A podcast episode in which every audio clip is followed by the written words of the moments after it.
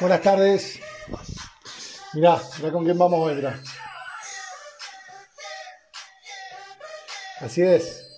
Hoy partimos con Mati Risitelli, Risitelli Wines. Tenemos varios vinos de Matías para, para ir probando en esta hora de 7 a 8. Tenemos también este Sauvignon Blanc de la carrera que está tremendo. Con este vamos a partir. Mirá. Vino de la carrera.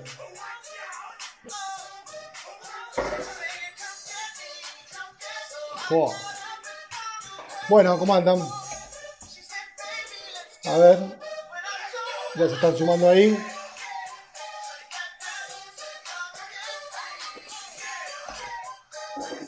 Ufa. Mirá. Estamos partiendo entonces con este. Con el Sauvignon Blanc de la carrera. La finca Bombal de Mati Risitelli. Y tenemos también este Malbec de Vistalba Las Compuertas de los Vinger Selection de Matías. Así que bueno, ahí lo voy conectado, vamos a alargar ya porque tengo mil cosas para, para conversar con Mati. Vamos.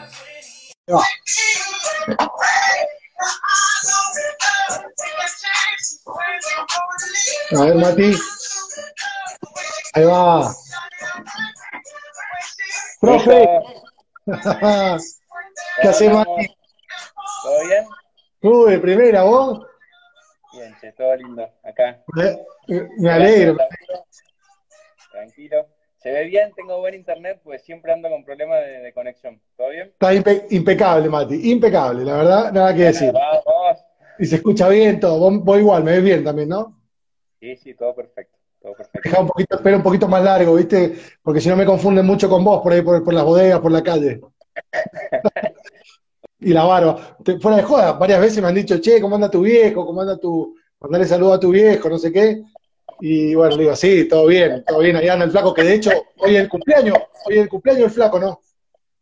Hoy es el cumpleaños, hoy es el cumpleaños de mi viejo, así que, bueno, ahí le, ya le, le di mi regalito y, y nada, un, capo, mi papá, un capo, un maestro. Che. Mati, tenemos una hora para hablar de muchísimas cosas que yo tengo acá para temas para hablar, pero bueno, partir como siempre con lo que, con lo que hacemos con todos los invitados, un breve resumen de Matías Risitelli, antes de Risitelli Wines, como parte, por supuesto, venís de, de familia del vino, eh, trabajaste eh, afuera, haciendo vendimias afuera, dos vendimias por año, mucho tiempo en Fabre, en Montmayú, mucho tiempo en Vistalba, en Las Compuertas, y después, bueno, tu proyecto personal, pero un poquito en resumen para que la gente que nos está escuchando pueda dimensionar quién es el personaje detrás de Matías Risitelli. Bueno, eh, bueno, bueno, tengo que irme a Cafayate, ¿no? Eh, Sí, señor. Bueno, mis viejos, eh, toda mi familia de Mendoza, ¿no?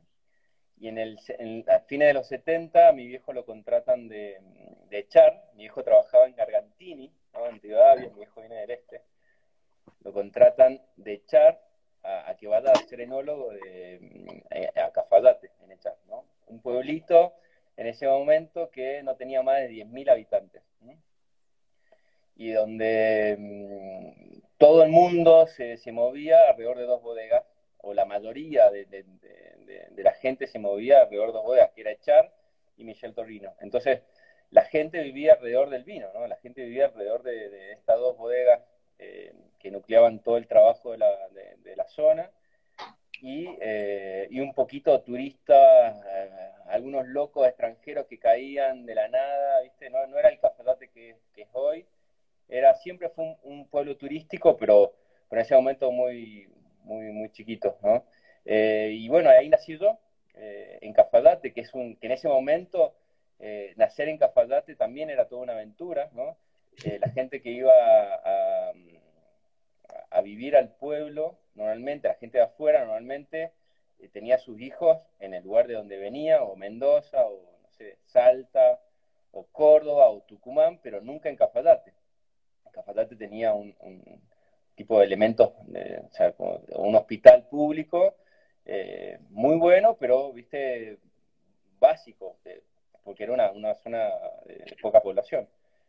Y mi viejo deciden, yo soy el, más chico de, cuatro hermanos, entonces mi vieja estaba súper canchera allá, y mi viejo un loco, entonces dijeron, no, no, mi hijo, que, que, Mati, que, mi hijo nazca acá en Cafayate. Y nací en Cafayate, y bueno, mi viejo tiene unas anécdotas geniales de, ese momento, divertidas, eh, que, que seguramente los que lo conocen a mi viejo y ha estado conmigo ha contado. Eh, y así nací en Cafalate, en un pueblito chiquitito, me crié ahí, eh, entre veranos, entre bodegas y, viñedos, porque mm, eh, los veranos siempre esperábamos que llegara la familia Echar, toda esa familia numerosa Echar, que eran como 12, 13 hermanos entre todos, ¿no? los hijos de Sergio Echar, de Arnaldo Echar, que, que vacacionaban en Cafalate. Y, nada, ellos tenían, habían tantos hijos que todos tenían como, yo tenía el, echar de mi edad, mi hermano el echar de su edad, mi hermana igual, y así muchos de nuestros amigos, y, eso era como un club social, ¿no? Entonces ellos tenían pileta, em, cancha de fútbol, no sé, de tenis, que eso, entonces cuando llegaban nos metíamos ahí en, en echar, y así era nuestra vida, ¿no? Eh, entre caballos, jugando, pileta, viñedos, bodegas, robando tractores a la noche para, para, para divertirnos. Y así fue mi vida de, de Cafalate, un pueblo muy, muy lindo, muy chiquito, con infancia divina, eh, que me fue forjando mucho de lo que soy hoy. Eh, haciendo, teniendo mucho contacto con el arte, ¿no? Con el folclore, con hacía clases, me acuerdo, de, cerámica, de, folclore, de teatro, polo. Cafayate en ese momento, eh, y hoy creo que también, eh, era muy cultural, ¿no? La gente que iba allá.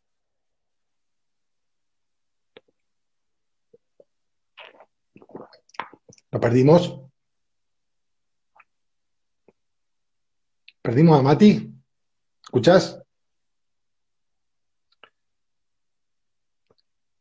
Mm, a ver. Ahí está, se me cortó, che. Ahí está, ahí está, ahí está. Ahí está. Uy, uy, transpiré. eh, para, bueno, para.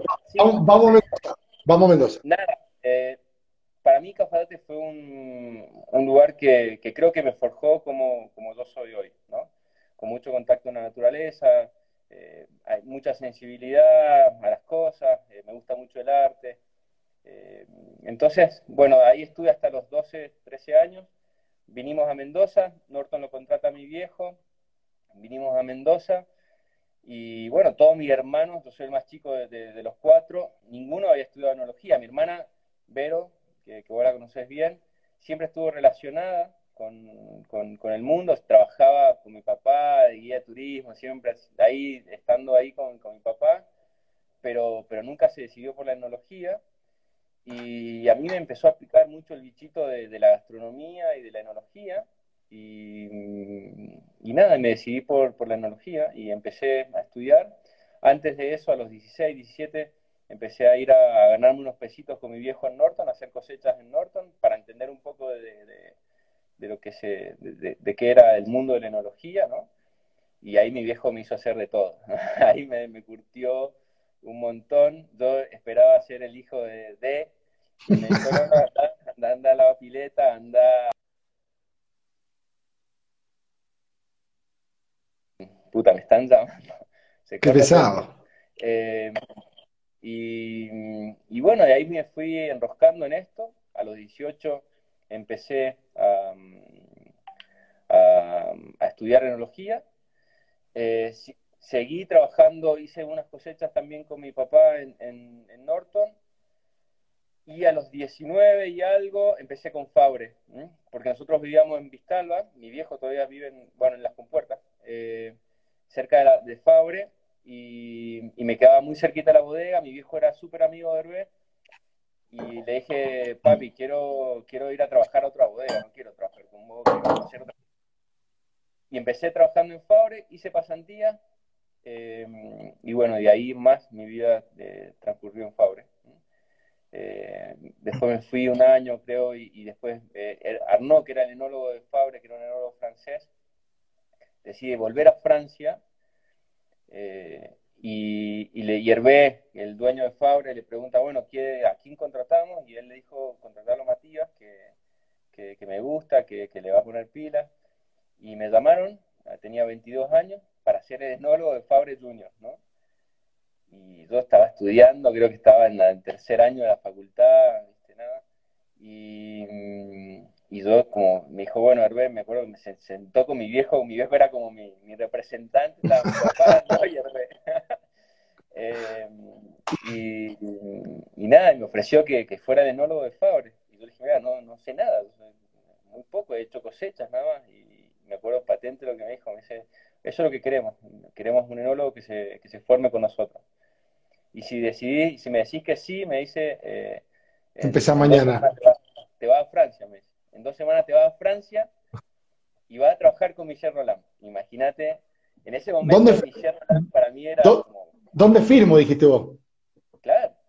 En ese momento para mí Michel Roland era la estrella de la estrella, porque yo lo conocía un montón, porque el primer tipo que, que, asesora a Michel en Argentina fue mi papá, en Mafalate. Entonces para mí Michel era alguien amigo, eh, de, mis viejos y que yo conocía un montón. Y además sabía todo el, todo el, todo lo que, lo que tenía el mundo de Michel, ¿no?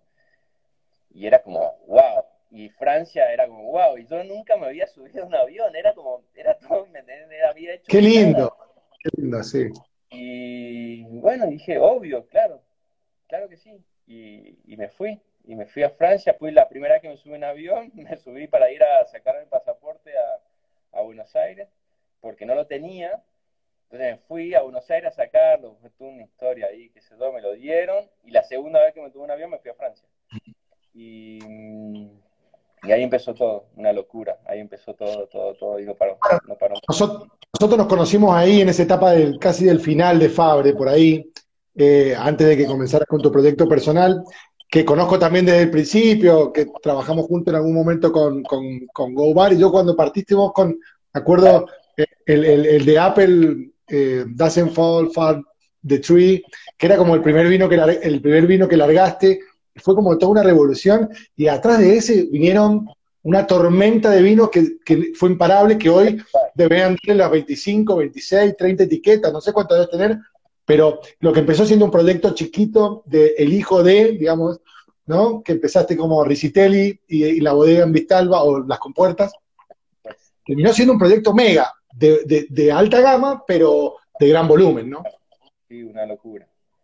Realmente cuando miro para atrás, viste, ya pasaron 10 años y, y wow, digo, ¿qué hicimos? ¿Entendés? No, escúchame, hoy la bodega tiene hasta un restaurante comandada por nuestro querido Juancito Ventureira, que lamentablemente por la pandemia no se pudo desarrollar bien porque partieron por ahí por febrero y, tuvieron un mes, pero eso solo tiene puro éxito por delante, porque el lugar es increíble, eh, la propuesta, el lugar del que no conoce la bodega de, Matías es en el medio, en lo, quizás lo más alto de, las compuertas, con una vista de la montaña increíble, rodeada de viñedos, y un container que han hecho ahí con un, con un restaurante muy lindo con Juan y, una huerta, y por supuesto la bodega atrás con los vinos, de todo, con arte, es, realmente muy lindo, no te lo digo porque te tengo enfrente, sabes que lo pienso. Ahí está Juancito. realmente el lugar es fantástico, ¿no? el lugar es hermoso, eh, tiene mucha onda y, le hemos puesto mucho corazón, ¿no? Y, y yo siempre trato de trabajar con gente que, que tenga ese, esa, esa, esa, misma pasión, ¿no? Y, y, bueno, con Juancito, él también tiene todo un ímpetu y quiere mostrarse y, quiere hacer las cosas súper bien. Así que, nada, empezamos en febrero, eh, el 15 de febrero y cerramos el 15 de marzo.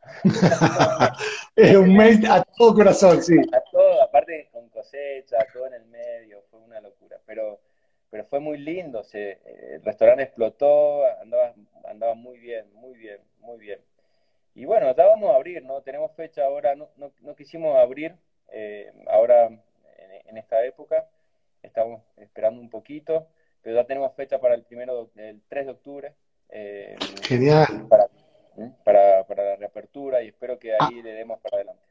Ahí iremos, Mati. Escúchame, yo ya partí y, quería probar este vino que conozco la finca porque tengo un, bueno, vos sabés, un amigo en común, el, Rodrigo, que tiene una relación ahí familiar y demás, que este vino me cuente, porque es un Sauvignon Blanc que lo estoy tomando, y si vos me lo das a ciegas, yo lo, primero que te digo es, no es de Mendoza, directamente, de arranque, eh, se me va más para, para el océano, eh, y también eh, la cremosidad que tiene, yo no sé cómo la lográs, pero contame ese peso en boca, contame de este vino, de ese suelo, de ese, de ese viñedo que es chiquitito, que es muy especial, el, en quizá uno de los puntos más altos del Valdeduco.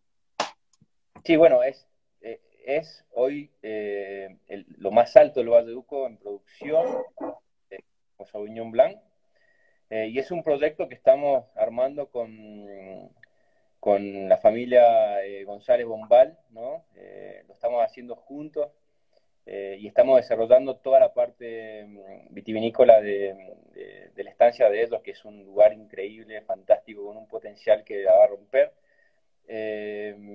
hoy tenemos dos hectáreas de esto. esto está a mil, casi 1.700 metros, con casi dos hectáreas más que se van a poner en producción eh, este año tal vez sacamos algunos racimos, el año que viene seguro. Eh, o sea, la próxima cosecha un poquito de racimos, la, próxima, próxima, eh, seguro ya entran dos hectáreas en producción, plantando este año, plantando el año que viene con un proyecto de 20 hectáreas que creo que, le va a cambiar completamente la cara a, la zona, ¿no? Hoy somos los, únicos que podemos mostrar el potencial de la carrera y, cuando yo descubrí este lugar me, volví loco, ¿no? Y, empezamos un trabajo de a poquito. Eh, y acá se combinan mil cosas. Vos decís, te, te lleva un poco a, otro lado, pero para mí me lleva a un, a un Sauvignon Blanc de montaña, de extrema altura, de un suelo eh, único como el que tiene la carrera, que es un suelo a esa altura normalmente no tenemos, tenemos en, otros lugares del Valle de Uco tenemos mucho suelo, eh, poco suelo, tenemos mucha piedra, eh, que a veces para el Sauvignon Blanc eh, no, le viene tan bien, ¿no? Y acá en la carrera tenemos presencia de arcillas, hay carbonatos, pero hay una diversidad de suelos geniales que hacen eh, que este vino tenga una, la complejidad que tiene. Así que nada, esto es el principio, esto es una muestra del potencial del lugar, yo estoy enamorado del lugar, por suerte hemos podido hacer algo, he podido hacer algo en conjunto con, con la familia Bombal, eh, que me da todo la, posibilidad de, desarrollar un, proyecto que es muy ambicioso a futuro, eh, pero que creo que va a cambiar un poco el concepto de la vitivinicultura mendocina, ¿no? porque estamos pensando en un proyecto eh, enfocado en blanco y en, en, blancos, en variedades blancas y en Pinot Noir, que se va a extender más en altura, o sea, va a ser una cosa muy linda. Y, nada, y este vino creo que, muestra el principio de eso. Así que Che, espera, Mati, y, decime un poquito el, porque vos, ¿por qué crees que yo siento esa cremosidad en la boca y no, y no, y no lo siento tan filoso como un Sauvignon Blanc por ahí? Acá, eh, lo, que, lo, que, lo, que, nos da la carrera es, un, es, un, es una uva con mucha concentración, los rendimientos son muy bajos y la madurez es muy lenta. Entonces, la uva, la uva, vos probás la uva y, y hoy probás el vino y decís, no, esto es la uva que probé cuando, cuando la probé. Eh, es tal cual. Hay mucha concentración, mucha fuerza. Y lo que hacemos en la bodega es tratar de, respetar eso. Nosotros no usamos nada de, ningún producto. Esto es un vino, lo único que se pone es sulfuroso, ¿no? Es un vino que, cuando se embotella se, corrige el sulfuroso pero se trabaja con, sus lías, sin enzimas, sin nada, entonces esto, esto eh, eh, fermenta con, mucha carga de borras. Lo llamaron de vuelta, parece a Mati. Esta hora lo deben estar llamando. El sueño blanco este está tremendo. De verdad. Si pueden probarlo, no lo duden, ¿eh? Ni un segundo. Deben ser poquitas botellas. Ya le vamos a preguntar cuántas botellas son. Cuando vuelva. Si es que vuelve. Tengo una. Mati. Ahí está. Ahí está. Bueno, déjame que te. Fermenta barrica, eh, con sus lías. Entonces tenemos un vino que tiene toda la intensidad aromática de un Sauvignon Blanc, pero también tiene, tiene la boca, ¿no? Entonces para mí es un, es un intermedio entre eh, lo que nos da un Sauvignon Blanc del viejo mundo con un Sauvignon Blanc del nuevo mundo, ¿no? Entonces acá tenemos una mezcla de Francia y, y el nuevo mundo, de Nueva Zelanda y Sancerre, o en los mejores lugares de Chile y Sancerre, digamos, ¿no? Acá hay boca y hay, y hay intensidad aromática. Totalmente, eh, eh, lo dicho perfecto. Y quiero preguntarte cantidad de botellas de esto, porque imagino que deben ser pocas. Son poquitas, nosotros hacemos 2.000 botellas por año. Eh, la idea tampoco es llevar a, muchas más. en un futuro va, vamos a poner esto, otra parte de, la finca en producción, así que yo creo que vamos a llegar a unos 5.000, 6.000, 7.000 botellas por año y nada más. la idea es hacer una cosa chiquita y puntual, ¿no? Mati, se nota, se nota esto que decís, yo lo, yo, lo sé, pero está bueno refrescarlo, que eh, el arte está muy presente siempre en todo el proyecto Recitel y en tu vida. De hecho, acá tengo otro, que es el Chardonnay este del Valle de Duco.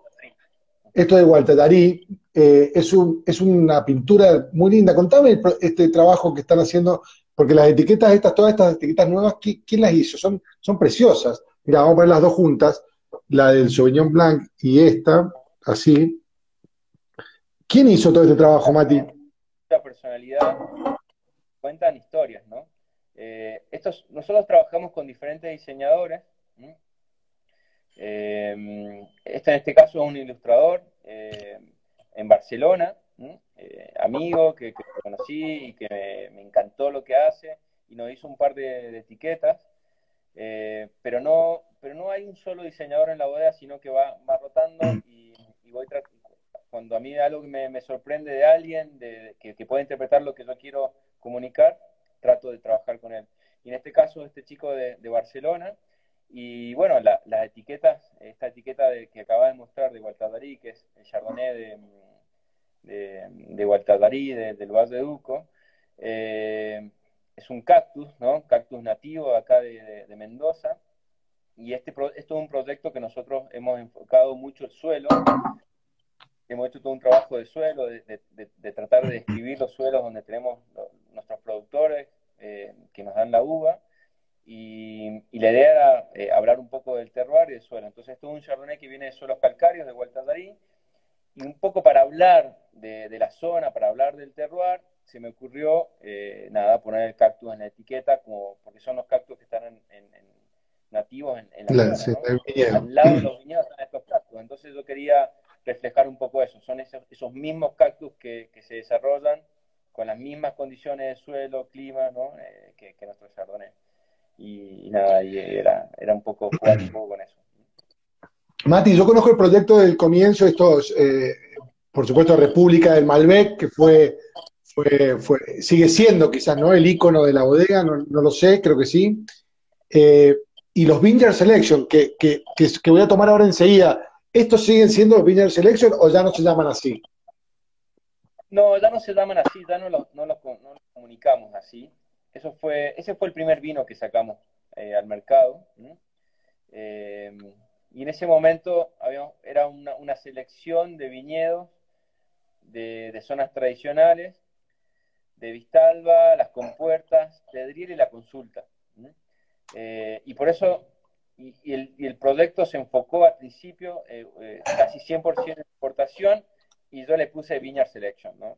a ver, y lo, mandé. Pero siempre me quedó así como que no, me decía nada. Entonces en el 2014 dijimos, no, vamos a sacar esta denominación Viñar Selection que no, no dice nada y vamos a hablar de lo que realmente es y vamos a sacar algunos viñedos y lo vamos a transformar en un vino de, pueblo, ¿no? Un vino que represente la zona donde está la bodega. Entonces, este vino eh, viene de viñedos alrededor de la bodega, de pie franco, viñedos viejos, ¿viste? las compuertas de Vistalba es una zona increíble, es en el punto más alto de Luján de Cuyo tradicional, eh, y vienen todos de viñedos de más de 80, 90 años, ¿no? En pie franco. Entonces, ahora le llamamos eh, eh, viñas viejas en pie franco. Eh, ¿Qué es lo que es? Y, los, las uvas vienen de Vistalba y las compuertas, que, son viñedos que están alrededor de la bodega. Eh, y es el, vino más clásico que tenemos en la bodega hoy, y creo que representa muy bien la zona, representa lo que es las compuertas, representa lo que es Vistalba, vinos con, con, mucha personalidad, con frescura también, con fluidez, con taninos suaves, ¿no? Eh, creo que, tiene mucho que ver. Mati, yo siempre rescato de tu vino y lo digo siempre que, la pureza y, los colores son vinos que se pueden beber hoy y, los puedes guardar 10, 15 ilimitados si, si querés, digamos, pero, pero están bebibles hoy. Y eso es difícil de encontrar en un vino del nivel de estos vinos que vos digas, lo abrí y estaba tremendo, y lo abro dentro de 10 años y está tremendo. Entonces, porque siempre el tanino por ahí, de este tipo de vinos, que por ahí te, para que duren 10 años, tiene que estar, viste, está acá hay un tanino suave, hay una fluidez, hay una pureza, hay un color lindo, siempre los vinos que, que es muy destacable. Vos, vos, ¿cómo es el trabajo para, para lograr eso, Mati? ¿Qué, qué, qué ajustás en bodega? Más allá del trabajo de la viña, ¿no? Muy buena uva, ¿no? Ahí está todo, ¿no? Ahí está todo, Nico. Eh, nosotros trabajamos con, un montón de productores, trabajamos de, tres maneras. Tenemos uvas propias, que son un porcentaje menor del proyecto, tenemos viñedos alquilados, que es el porcentaje mayor, y, todos los años tratamos de, descubrir nuevas zonas y, continuar con los, productores que desde que empecé el proyecto nos venden la uva. Eh, y nada, hacemos un trabajo en conjunto ahí y yo trato de buscar las mejores zonas trato de diferenciar ¿no? Eh, las características y, las cosas que nos dan para, para, para, lo que estamos trabajando. Entonces, todas nuestras uvas siempre son de bajo rendimiento, eh, trato de cosechar en el momento que, creo que mantenemos frescura sin perder madurez. y bueno, en la bodega después trabajamos de una manera muy tranquila, muy normal, sin, sin agregar nada. Hoy el 100% de nuestros viñedos, de nuestros vinos no, se fermentan con, ninguna levadura eh, comercial, usamos 100% levaduras eh, indígenas, nativas, no usamos ningún fermento. Entonces, hacemos un trabajo ¿Bomba? la bodega es una bodeguita... ¿Pero usás bomba? perdón, Mati, ¿usás bomba o todo manual? Todo es por gravedad, todo va por gravedad. La bodega es una bodega hoy en el volumen en que estamos, creo que casi única en, Mendoza o, en, este tipo de proyectos. Eh, podemos separar de 500 kilos hasta 5.000 kilos el 80% de la uva que entra. Y no entra, no entra poco, estamos elaborando eh, 350.000 botellas, ¿no? Y, podemos separar eh, todo eh, entre 500 y 5.000 kilos. Y eso hace que podamos separar todas las cosas especiales de los viñedos y podemos hacer un trabajo muy puntual. Para eso tenemos un equipo muy lindo que me acompaña y que, que le pone la vida ahí adentro. ¿no? Entonces, esos todos son detalles que se van sumando y en algún punto reflejan lo que los vinos que nos gustan ¿no? y, reflejan el terroir de donde los sacamos.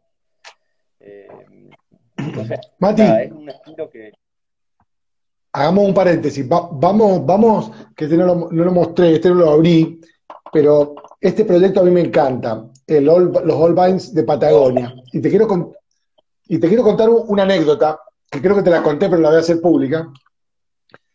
El primer semillón, All Vines, creo que en 2015, yo tenía una botella de ese 2015, ¿no? Fue el primero. El primero, 2015, sí. Bien, lo llevé a, una cena mm, el año pasado en Chile con unos Master of Wine y toda una gente súper, súper top y súper... Y habían vinos, vos te podrás imaginar, ¿viste? Esas cenas hay súper vinos, todos llevaban bombas. Y yo caí con este y, me dijeron, traete un blanco y un tinto de Argentina. Yo llevé un Malbec argentino de Catena, que no falta nunca y, nos representa bien. Y dije, voy a llevar el semillón de Matías, del All Vines. A, que no sabes cuál fue el vino que, que los sommeliers tomaban la última gotita y esperaban el All Vines, Patagonia, Semillón, se llevó todos los aplausos, fue una locura, los Master of Wine estaban vueltos locos, y realmente ese trabajo de rescate de viñas que vos hiciste, mirá, no me va a dejar mentir, ahí está Julio Buchón, que estaba en esa cena, y me dice, eso me pone, mirá. Julio ha ido a la bodega, sí. Julio conoce la bodega y, y, bueno, quedó fascinado con los vinos, yo quedé fascinado con los vinos que está haciendo también, y muy lindo, muy lindo lo que hace también Y hace un muy lindo. Realmente. Muy lindo semillón, sí. El otro día estuvimos charlando con él, tomamos también su semillón, es un amigo de la casa, así que nada, él estaba en esa cena, era por el contexto de un seminario de, de, los viñadores de Cariñana, así que estuvo muy interesante el año pasado, y yo llevé ese y bueno, me hizo quedar muy bien, así que gracias. Y ahora, contanos de este proyecto del rescate de viñas viejas en la Patagonia, con el semillón a la cabeza, con el Pinot Noir, con el Torrontés, eh, en fin, el trabajo que hiciste, que yo sé que vos viajabas, yo sé que vos viajabas mucho a la Patagonia por, por Fabre, eh, en sus momentos iba mucho a la Patagonia, y después, bueno, empezaste con tu proyecto personal ahí. Sí, bueno, todo empieza ahí, ¿no? Con Fabre. Eh, Fabre tiene una bodega, tiene viñedos allá, y, cuando, cuando me hice cargo de toda la enología de Fabre, me hice cargo de la enología de, Patagonia también. Digamos, hay, un equipo allá que, hace las cosas, que, maneja el día a día, eh, pero nada, yo, supervisaba el trabajo. Entonces viajaba un montón eh, a Patagonia y, nada, y iba viendo el, potencial de la zona, ¿no? Eh, y cada, yo siempre cuento que cada vez que, probábamos los vinos ¿no? del año o íbamos a visitar los viñedos, lo, que más destacábamos siempre era el semillón en blanco y el merlot en tinto. Después venía, bueno, un Malbec siempre, viste, anda bien y, nada, eh, pero siempre lo que quedaban ahí como, wow, esto, qué, qué bueno, era un, un semillón y un merlot. El semillón iba a corte porque no había forma de, ah, ubicarlo en el mercado. Teníamos un corte de Chardonnay semillón. Eh, y el merlot sí, porque Hervé siempre, Hervé ¿no? de, Bordeaux, y él, y él apostó un montón a Patagonia por, el merlot y, para nada se equivocó. Creo que eh, es el lugar de merlot en Argentina, de Río Negro. Eh, y nada, entonces el Merlot sí lo, lo, lo, Fabre lo, llevó, lo, exponenció, ¿no? Eh, pero también a, medida que iba, iba yendo, iba conociendo, también iba viendo el, abandono de la zona, ¿no? La, la, pérdida de los productores. Nosotros comprábamos uva o teníamos eh, tratos con, varios productores ahí y un año estaban, al año siguiente eh, ya casi no estaban, al otro año ya se había abandonado el viñedo y así se fue perdiendo un montón de hectáreas que a mí me parecía una locura, ¿no? Eh, ¿qué está pasando? Un lugar con tanto potencial, con, el nombre Patagonia, con, todo para, explotar, nadie, nadie se da cuenta de lo que tiene. Solamente eh, hablando de alta, alta gama, ¿no? Dos bodegas, Chacra y Noemía, haciendo cosas geniales. Eh, hay otras bodegas también, pero ellos, viste, siempre como, como resaltado. Y digo, pero acá hay espacio para mucho más. Acá hay, acá hay que hacer cosas eh, mostrar que, esto tiene mucho potencial y, rescatar variedades que todo el mundo le está dando la espalda y que nadie le da bola y que están perdiendo. Porque todo el mundo, cuando hablan de Patagonia, miraban Pinot Noir. Y para mí, ok, hay, hay, Chacra hace muy lindo Pinot Noir, se pueden hacer geniales Pinot Noir, pero, pero hay otras cosas que tienen más tiene más potencial. Para mí la zona da mucho más potencial para otras variedades que todo el mundo le da la espalda, como Semillon, como Merlot, como Bastardo, ¿no? Como un torrontés completamente diferente al torrontés que podemos sacar en otros lados. Entonces podemos mostrar otra cara del torrontés de Patagonia, ¿no?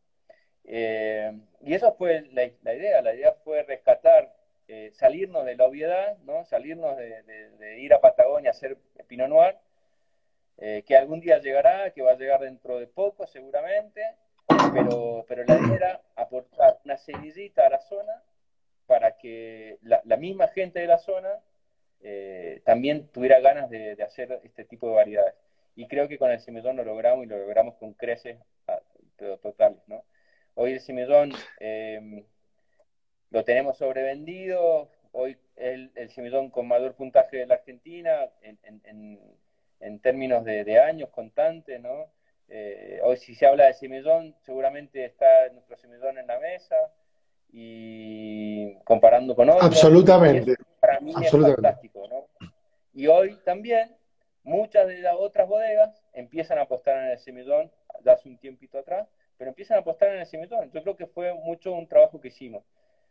también lo traté de hacer con el Merlot, que creo que también nos fue súper bien. Eh, por lo menos eh, rescatamos ciertos lugares.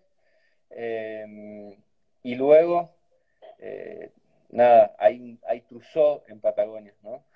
En toda Argentina hay 20 hectáreas, más o menos, más o menos, nadie sabe cuántas hay, pero esas 20 o 30 hectáreas están en Patagonia, están en Río Negro, no en Patagonia, Patagonia es enorme, ¿no? En Río Negro, en la parte tradicional de, la Patagonia vitivinícola.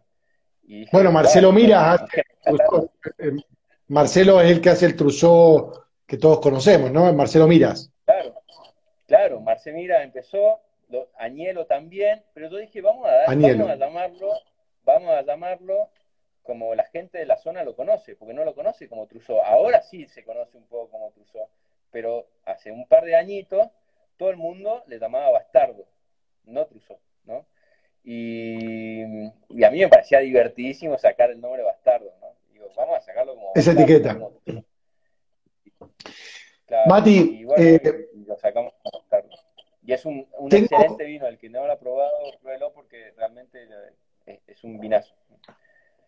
Eh, quiero preguntarte cómo viene eh, tu histórico de guarda, digamos, ¿tenés botellas 2015 de ese semillón para, no sé, digo, por ahí alguna cenita podemos hacer cuando pase toda esta, toda esta pandemia, esta pandemia, ah. Sí, sí, sí, nosotros tenemos, eh, mira, he guardado, no he guardado tanto República como he guardado el vino que estamos probando ahora, el Viñar, el Selection, ¿no? El de, estos viejos viñedos en, en Pie Franco, porque es el primer vino que elaboré. Entonces, todos los años yo guardo entre 300 y 500 botellas por año. Tengo un montón de vino de este, eh, pero me encanta. Hoy tengo, hoy puedo hacer una vertical de 10 años. Mati, vos... Empezamos en el 2009 y, hoy hacemos una vertical de 10, de 10 años, que es algo que me llena, ¿no? Digo, wow, 10 años. pero el semillón también tenés guardado. ¿Semillón tenés guardado también? Sí, sí, sí, de Simillón tenemos 15, 16, 17, 18, 19. Me cuesta un montón guardar porque se vende todo y, viste, siempre me están, no, pero dame una caja, dame dos cajas, y no, y no, y, el, el 15 tengo guardado, no bastante, son un par de botellas, ¿no? Unas 50. No arrugues, no empecé, no te arrugar. Tengo un par, no, un par no. Viene el banquero, Estaba sacando la cuenta. te voy a pedir. Porque esa de lo que lo llevamos a pedir ahí a los Master of Wine te, te, hice un laburo, un bajador de marca. Escuchá, Mati. Hay, hay, poco, pero hay. Hay poco, pero hay. Mati, ¿vos crees como, como Pedro, Mati, una pregunta, ¿vos crees como Pedro, Pedro Parra que dice que, que las compuertas de Vistalba mejorado? Bueno, las compuertas tiene la, suerte de no estar tan invadido por, por, gente, ¿no? Por barrio. Entonces, eso ha hecho que tiene un, pelín más de altitud. Eso también te da un plus más de frescura. Eh, pero no todo, no todo en las compuertas y no todo en Vistalba es lo mismo, ¿no? Eh, varía muchísimo, varía mucho los suelos, depende de los suelos y depende de... A mí me gustan mucho las compuertas y mucho Vistalba, pero me gusta mucho las compuertas de Vistalba de viñedos viejos eh, y sobre un tipo de suelo. Entonces, eh, no todo es lo mismo, pero las compuertas para mí tiene ese plus de, tener la suerte de, que la mayoría de las hectáreas están eh, en manos de bodegas y eso ha hecho que los barrios privados no puedan invadirlo. que, que sí le pasó a Vistalba, ¿no? Vistalba tenía mucho productor chico que no le, no, no le daba rentabilidad, que obviamente explotó el precio del metro cuadrado y, y, nada, y cuando no te, da, no te da plata en tu bolsillo, tenés que poner y, venderlo te da mucho, muchísimo más y ellos vendieron, ¿no? Entonces, las compuertas, se perdón, Vistalba se calentó un poquito en términos climáticos, ¿no? Se, se, puso un poco más cálido y eso ha hecho que, en mi punto de vista, esto, viste, es muy personal porque... Eh, no, por eso te digo la opinión de Pedro. Eh, yo, te, digo la opinión de Pedro, que es que la compuerta de Vistalba ha mejorado. Claro. Eh, bueno. Que ya Vistalba es muy bueno. Vistalba ya es muy bueno. Gustan mucho los dos. Me gustan mucho los dos. Yo conozco con, Fabre conocí creo que el 100% de los viñedos posibles de compra de uva. Eh, conozco muchísimo las dos, las dos zonas. Y me gustan los dos. Hay cosas muy lindas en los dos lugares. El único problema de Vistalba es que tiene esta amenaza latente, este, este avance de la, eh, urbanístico, ¿no? que, hace que, se vaya perdiendo un poco eh, esa amplitud térmica que, va muy bien ¿no? al Malbec. Che, Mati, eh, te hago una pregunta, porque acá tenemos otro más que a mí me, encanta la etiqueta, adoro Marcos López. No, no va muy lento, Matías. Disculpame, yo estoy... Muy, muy... Últimamente estoy tomando mucho blanco, mucho blanco. Yo también, yo también, eso sí, eso sí, pero lo que digo es, eh, este es el primer live que tengo en la semana, es miércoles, toca tomar, Así que permitime que beba. Pero te quería mostrar, porque a mí me encanta el asadito, Marcos López, todo el concepto ese, y vos eh, agarraste esto, con Marcos López hicieron estos tintos de la casa y blanco de la casa que me parece brillante la etiqueta. Eh, este, este vino lo he bebido eh, en varias oportunidades, es un, vino genial. Para el que no lo ha probado, es un Malbec, nada, sin vuelta, súper, súper expresivo y puro, como todos los vinos que hace Matías, pero la etiqueta, que a mí me encantan las etiquetas que vos tenés, el tinto de la casa, el blanco de la casa, el concepto con Marcos López, contanos de ese trabajo, porque debe haber sido muy interesante, ¿no? Muy, muy, piola, porque entiendo que te conocieron en un país de Europa, nada que ver, vos estabas presentando vino y él estaba haciendo una película. No, conocía la, obra de Marcos, no lo conocía él, no tenía idea había visto algo, pero viste, no había relacionado que era él, había visto obviamente la, última cena que tiene la foto de, la última cena, él es súper... Casadito. Eh, claro, em, pero nada, qué bueno y pasó. Em, en un viaje en Suiza, donde eh, Martín Rao hace un, un, importador argentino, hace un, festivalito, ¿no? De amigos hace un festival de, cultura argentina. Eh, y, nada, y yo todos los años los visito, lo visitaba. Eh, y nos unió en algún punto en el festival para que yo presentara eh, mis vinos. Marcos, en ese momento, estaba presentando, lo llevó para que presente eh, un, documental que había hecho de Ramón Ayala, que es una bomba, si el, que no lo vio, véanlo porque es muy bueno, muy bueno. Y, otra gente y otros, y otros artistas, músicos argentinos muy, muy, muy destacados. Es como un festival como muy, muy, no sé, no sé si la palabra es exclusivo, pero chiquitito, eh, donde se come donde se, festeja la cultura argentina y, bueno, hay vinos, hay, hay, arte, hay música, ¿no? Y todos convivimos, ¿no? Eh, o algunos conviven en una casa. Y a mí me, me, tocó convivir con Marcos López y conocer quién era Marcos López. Y cuando empecé a ver lo que hacía y quién era y el, personaje hermoso que es Marcos, ah, quedé como fascinado con, con toda la idea, ¿no? Y, y me hice amigo, amigo que, uno puede hacerse en, dos, tres días, ¿no? Pegué súper buena onda y además que es como nibulado por lo que el tipo hace. Y, antes de irme le dije, Marco, yo algún día quiero hacer una etiqueta con vos. Y me dijo, sí, Matías, no hay problema, que se da plata. un personaje. Y ahí está, y ahí está, y ahí está. Claro. Y, un, y, dándole rosca a la cabeza de que se do, después de un tiempo, lo, llamé a Marco y le digo, Marco, ya tengo la, idea para hacer y quiero hacer esta idea, quiero hacer, quiero hablar de, tinto de la casa y blanco de la casa, rescatar esta cultura del pingüino, de, de, vino en vaso. claro, del vino en vaso, del pingüino, pero eh, volverla a llevar a, lo que para mí tiene que ser un tinto de la casa, ¿no? Algo que te represente, no, no lo peor de lo peor que, que nos servían muchas veces en todos los, los, bares o restaurantes, cuando vos pedías el vino de la casa, mamita, agarrate, ¿no? Y si era blanco, mejor, mejor ni O sea, vino de la casa y la soda también, siempre. Vino de la casa y soda. El tinto, el tinto zafaba, pero el, blanco era como oxidado, reventado, dulce, era una cosa. Yo he probado cada blanco a la casa que me, todavía me acuerdo. Entonces que no, hagamos como, eh, volvamos a esta tradición, pero la pongamos en un nivel de que no tiene que ser lo más bajo que uno tiene o que se encuentra en la calle y lo meta adentro, ni tampoco tiene que ser lo más caro, sino que tiene que ser algo que te represente. Pero juguemos un poco con esta tradición del pingüino y que eso. Y Marco se copó, me dijo, dale Mati, sí, sí. Y bueno, lo hicimos. Eh, eh, seleccionó él eh, y conmigo la, la, gente que iba a ir en la foto y hicimos una foto divertidísima. Fue una cosa genial, una cosa, viste, cosas que, que, que no se va a olvidar nunca fuimos a la boca, hicimos todo el, el, tema de la fotografía en, en, una cantina que se llama el Piccolo Vapore, que es una bizarriada total, ¿no? Divina.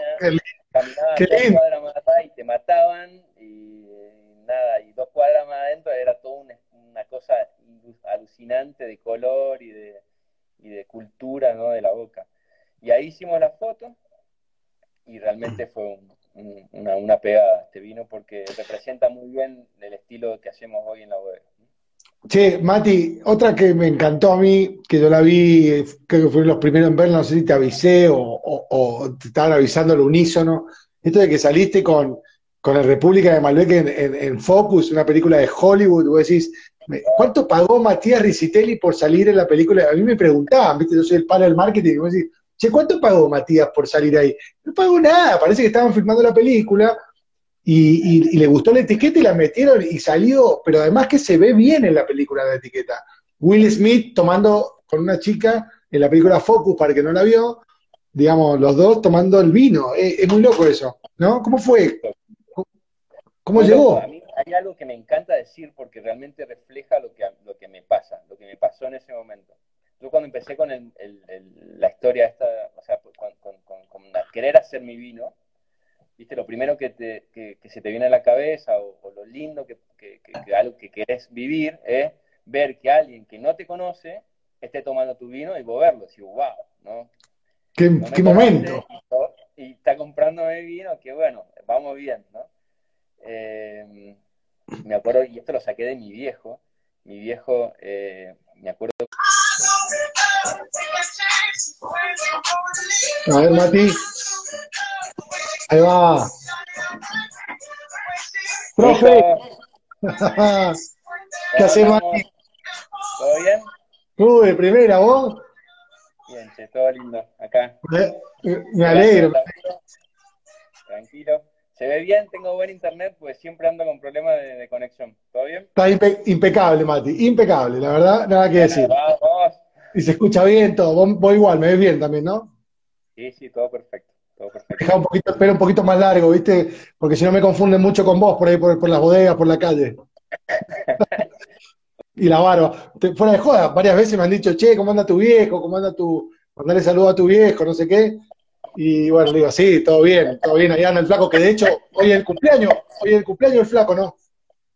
Hoy es el cumpleaños, hoy es el cumpleaños de mi viejo, así que bueno, ahí le, le di mi regalito y, nada, un, capo mi papá, un capo, un maestro. Che, Mati, tenemos una hora para hablar de muchísimas cosas que yo tengo acá para temas para hablar, pero bueno, partir como siempre con lo que, con lo que hacemos con todos los invitados, un breve resumen de Matías Ricitelli, antes de Ricitelli Wines, como parte, por supuesto, venís de, de familia del vino, eh, trabajaste eh, afuera, haciendo vendimias afuera, dos vendimias por año, mucho tiempo en Fabre, en Montmayú, mucho tiempo en Vistaro, en las compuertas, y después, bueno, tu proyecto personal. Pero un poquito en resumen para que la gente que nos está escuchando pueda dimensionar quién es el personaje detrás de Matías Ricitelli.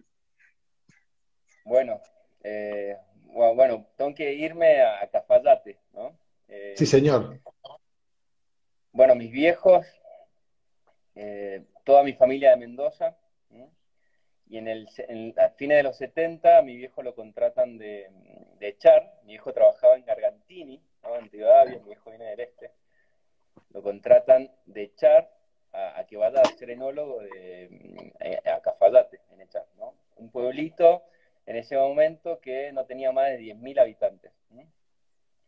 Y donde mm, todo el mundo se, se movía alrededor de dos bodegas o la mayoría de, la gente se movía alrededor de dos bodegas, que era echar y Michel Torino. Entonces, la gente vivía alrededor del vino, ¿no? La gente vivía alrededor de, estas dos bodegas eh, que nucleaban todo el trabajo de la, la zona y, eh, y, un poquito turistas, eh, algunos locos extranjeros que caían de la nada, ¿viste? No, no era el cafetate que, que, es hoy, era, siempre fue un, pueblo turístico, pero, pero, en ese momento muy, muy, muy chiquito, ¿no? y bueno, ahí nací yo, en Cafadate, que, es un, que en ese momento eh, nacer en Cafayate también era toda una aventura, ¿no? Eh, la gente que iba a, a, vivir al pueblo, normalmente, la gente de afuera, normalmente eh, tenía sus hijos en el lugar de donde venía, o Mendoza, o no sé, Salta, o Córdoba, o Tucumán, pero nunca en Cafayate. Cafayate tenía un, tipo de elementos, o sea, un hospital público muy bueno, pero, viste, básico, porque era una, una zona de poca población. Y mi viejo deciden, yo soy el, el, más chico de, de, cuatro hermanos, entonces mi vieja estaba súper canchera ya, y mi viejo un loco, entonces dijeron, no, no, mi hijo, que, que, que Mati, que, mi hijo nazca acá en Cafayate. Y nací en Cafayate, y bueno, mi viejo tiene unas anécdotas geniales de, de, ese momento, divertidas. Eh, que, que seguramente los que lo conocen a mi viejo y ha estado conmigo ha contado. Eh, y así nací en Cafalate, en un pueblito chiquitito, me crié ahí, eh, entre veranos, entre bodegas y, viñedos, porque mm, eh, los veranos siempre esperábamos que llegara la familia Echar, toda esa familia numerosa Echar, que eran como 12, 13 hermanos entre todos, ¿no? los hijos de Sergio Echar, de Arnaldo Echar, que, vacacionaban en Cafalate. Y, nada, ellos tenían, habían tantos hijos que todos tenían como, yo tenía el, echar de mi edad, mi hermano el echar de su edad, mi hermana igual, y así muchos de nuestros amigos, y, eso era como un club social, ¿no? Entonces ellos tenían pileta, em, cancha de fútbol, no sé, de tenis, que eso, entonces cuando llegaban nos metíamos ahí en, en echar, y así era nuestra vida, ¿no? Eh, entre caballos, jugando, pileta, viñedos, bodegas, robando tractores a la noche para, para, para divertirnos. Y así fue mi vida de, de, Cafalate, un pueblo muy, muy lindo, muy chiquito, con infancia divina, eh, que me fue forjando mucho de lo que soy hoy.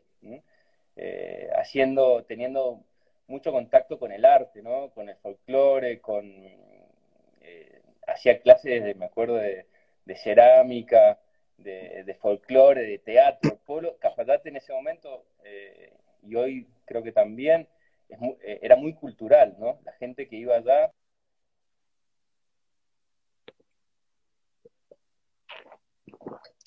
¿Lo perdimos? ¿Perdimos a Mati? ¿Escuchás? Mm, a ver. Ahí está, se me cortó, che. Ahí está, ahí está, ahí está. Ahí está. Uy, transpiré. eh, para, bueno, para. Vamos, vamos, Mendoza. Vamos Mendoza. Nada, eh, para mí Cafadate fue un, un lugar que, que, creo que me forjó como, como yo soy hoy, ¿no? Con mucho contacto con la naturaleza, eh, hay mucha sensibilidad a las cosas, eh, me gusta mucho el arte. Eh, entonces, bueno, ahí estuve hasta los 12, 13 años. Vinimos a Mendoza, Norton lo contrata a mi viejo, vinimos a Mendoza y bueno, todos mis hermanos, yo soy el más chico de, los cuatro, ninguno había estudiado enología. Mi hermana, Vero, que, que vos la conoces bien, siempre estuvo relacionada con, con, el mundo, trabajaba con mi papá de guía de turismo, siempre ahí, estando ahí con, con mi papá, pero, pero nunca se decidió por la enología. Y a mí me empezó a picar mucho el bichito de, la gastronomía y de la enología. Y, y nada, me decidí por, por, la enología y empecé a estudiar. Antes de eso, a los 16, 17, empecé a ir a, ganarme unos pesitos con mi viejo en Norton, a hacer cosechas en Norton, para entender un poco de, de, de lo que se, de, qué era el mundo de la enología, ¿no? Y ahí mi viejo me hizo hacer de todo. ahí me, me curtió un montón. Yo esperaba ser el hijo de, de me dijo, anda, anda, a la pileta, anda. puta, me están llamando. Qué pesado. Eh, y, bueno, de ahí me fui enroscando en esto. A los 18 empecé a, estudiar enología. Eh, seguí trabajando, hice unas cosechas también con mi papá en, Norton. Y a los 19 y algo empecé con Fabre, porque nosotros vivíamos en Vistalba, mi viejo todavía vive en, bueno, en las compuertas, eh, cerca de, de Fabre, y, me quedaba muy cerquita la bodega, mi viejo era súper amigo de Hervé, y le dije, papi, quiero, quiero ir a trabajar a otra bodega, no quiero trabajar con vos, quiero hacer otra Y empecé trabajando en Fabre, hice pasantía, em, y bueno, de ahí más mi vida eh, transcurrió en Fabre.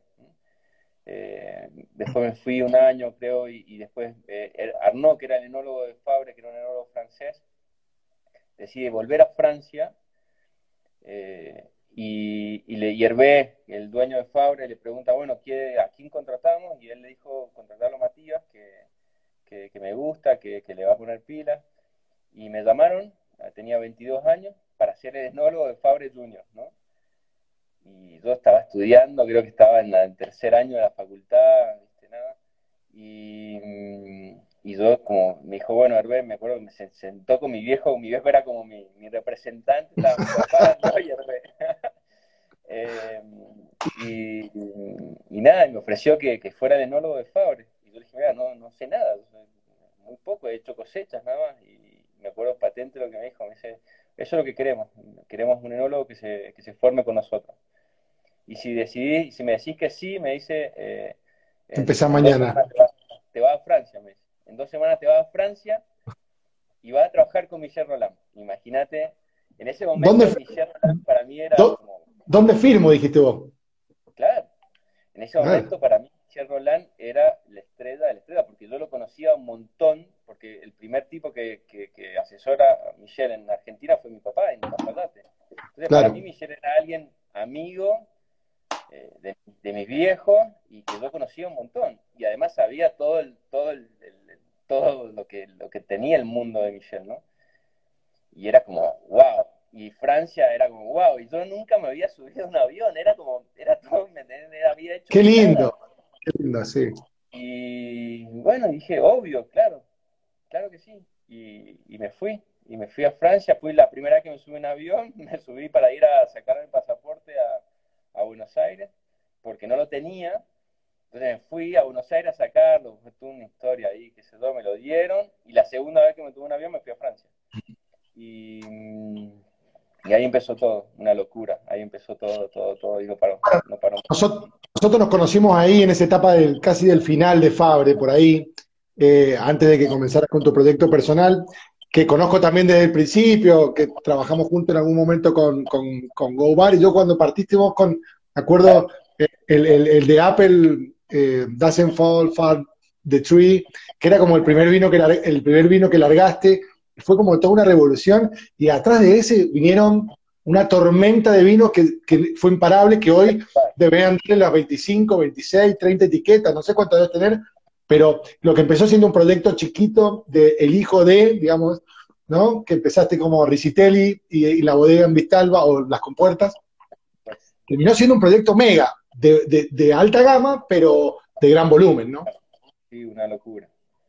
Realmente cuando miro para atrás, viste, ya pasaron 10 años y, y wow, digo, ¿qué hicimos? ¿Entendés? No, escuchame, hoy la bodega tiene hasta un restaurante comandada por nuestro querido Juancito Ventureira, que lamentablemente por la pandemia no se pudo desarrollar bien porque partieron por ahí por febrero y, tuvieron un mes, pero eso solo tiene puro éxito por delante, porque el lugar es increíble, eh, la propuesta, el lugar, del que no conoce la bodega de, Matías es en el medio, en lo, quizás lo más alto de, las compuertas, con una vista de la montaña increíble, rodeada de viñedos, y un container que han hecho ahí con un, con un restaurante muy lindo con Juan y una huerta y por supuesto la bodega atrás con los vinos, de todo, con arte, es, realmente muy lindo, no te lo digo porque te tengo enfrente, sabes que lo pienso.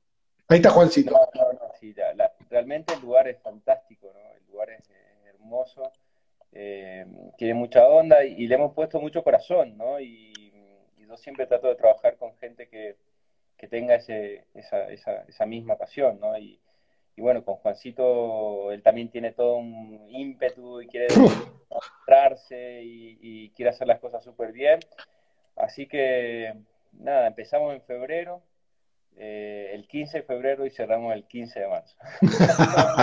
es un mes a todo corazón, sí. A todo, aparte con cosecha, todo en el medio, fue una locura. Pero, pero fue muy lindo, se, el restaurante explotó, andaba, andaba muy bien, muy bien, muy bien. Y bueno, ya vamos a abrir, ¿no? Tenemos fecha ahora, no, no, quisimos abrir eh, ahora en, esta época, estamos esperando un poquito, pero ya tenemos fecha para el primero, el 3 de octubre. Eh, Genial. ¿eh? Para, para, la reapertura y espero que ahí le demos para adelante. Ahí iremos, Mati. Escúchame, yo ya partí y, quería probar este vino que conozco la finca porque tengo un, bueno, vos sabés, un amigo en común, el, el Rodrigo, que tiene una relación ahí familiar y demás, que este vino me cuente, porque es un Sauvignon Blanc que lo estoy tomando, y si vos me lo das a ciegas, yo lo, primero que te digo es, no es de Mendoza, directamente, de arranque, eh, se me va más para, el océano, eh, y también la cremosidad que tiene, yo no sé cómo la lográs, pero contame ese peso en boca, contame de este vino, de ese suelo, de ese, de ese viñedo que es chiquitito, que es muy especial, el, el, quizá uno de los puntos más altos del Valleduco. Sí, bueno, es, eh, es hoy eh, lo más alto del Valle de Uco en producción de Sauvignon Blanc. Eh, y es un proyecto que estamos armando con, con la familia González Bombal, ¿no? lo estamos haciendo juntos y estamos desarrollando toda la parte mm, vitivinícola de, la estancia de ellos, que es un lugar increíble, fantástico, con un potencial que va a romper. Hoy tenemos dos hectáreas de esto.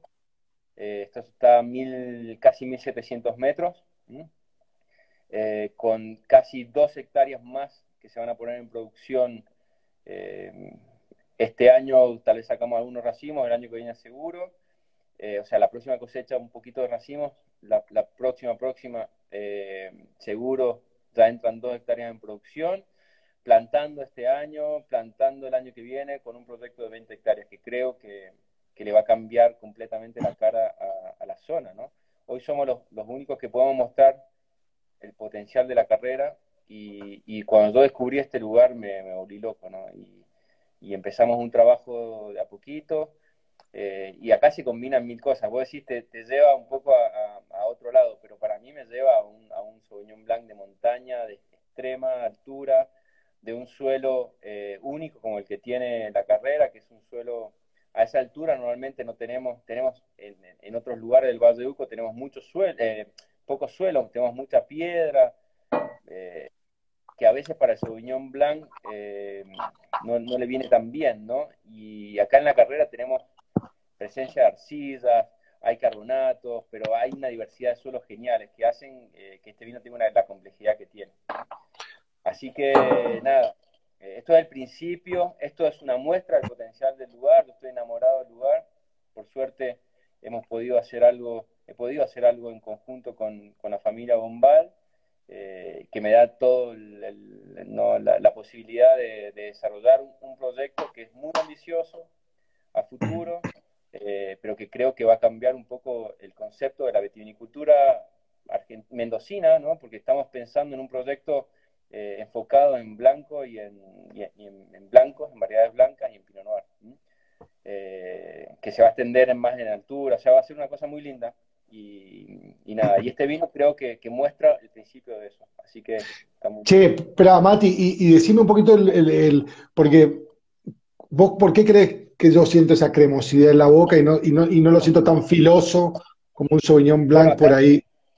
Acá lo que, lo que, lo que nos da la carrera es, un, es, un, es una uva con mucha concentración, los rendimientos son muy bajos y la madurez es muy lenta. Entonces, la uva, la uva, vos probás la uva y, y, hoy probás el vino y decís, no, esto es la uva que probé cuando, cuando la probé. Es tal cual. Hay mucha concentración, mucha fuerza. Y lo que hacemos en la bodega es tratar de, respetar eso.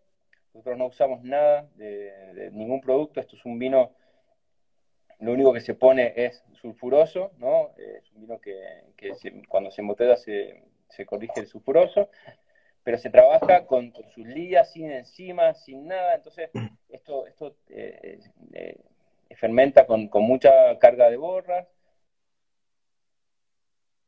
Lo llamaron de vuelta, parece a Mati. Esta hora lo deben estar llamando. El Sauvignon Blanc este está tremendo, de verdad. Si pueden probarlo, no lo duden, ¿eh? Ni un segundo. Debe ser poquita botella, ya le vamos a preguntar cuántas botellas son. Cuando vuelva, si es que vuelve. Tengo una. Mati. Ahí está. Ahí está. Bueno, déjame que te. Fermenta barrica, eh, con sus lías. Entonces tenemos un vino que tiene toda la intensidad aromática de un Sauvignon Blanc, pero también tiene, tiene la boca, ¿no? Entonces para mí es un, es un intermedio entre eh, lo que nos da un Sauvignon Blanc del viejo mundo con un Sauvignon Blanc del nuevo mundo, ¿no? Entonces acá tenemos una mezcla de Francia y, el nuevo mundo, de Nueva Zelanda y Sancerre, o en los mejores lugares de Chile y Sancerre, digamos, ¿no? Acá hay boca y hay, y hay intensidad aromática. Totalmente, eh, eh, lo has dicho perfecto. Y quiero preguntarte cantidad de botellas de esto, porque imagino que deben ser pocas. Son poquitas, nosotros hacemos 2.000 botellas por año, eh, la idea tampoco es llevar a, muchas más. Eh, en un futuro va, vamos a poner esto, eh, otra parte de, la finca en producción, así que yo creo que vamos a llegar a unos 5.000, 6.000, 7.000 botellas por año y nada más. la idea es hacer una cosa chiquita y, puntual, ¿no?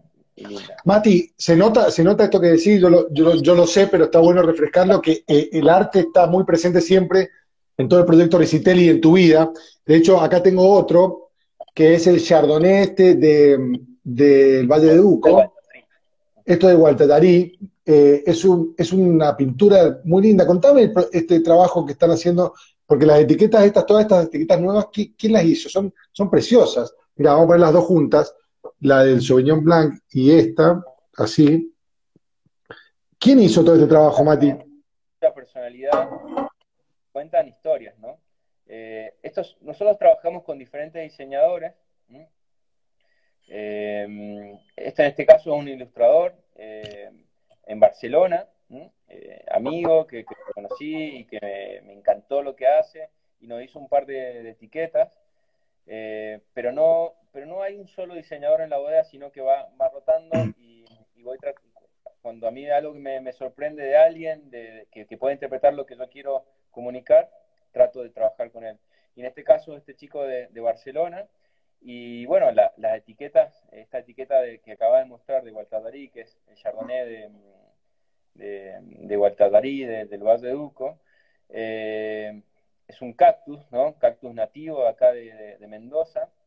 Y este, esto es un proyecto que nosotros hemos enfocado mucho el suelo, hemos hecho todo un trabajo de suelo, de, tratar de describir los suelos donde tenemos nuestros productores eh, que nos dan la uva.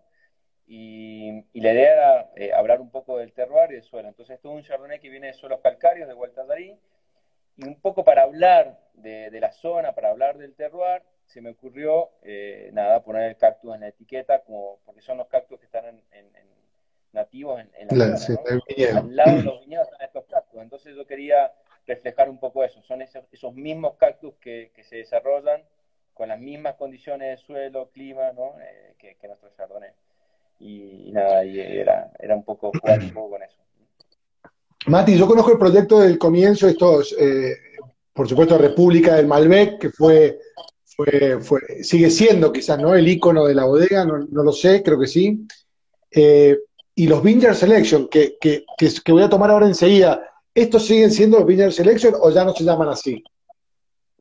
No, ya no se llaman así, ya no los, comunicamos así. Eso fue, ese fue el primer vino que sacamos eh, al mercado.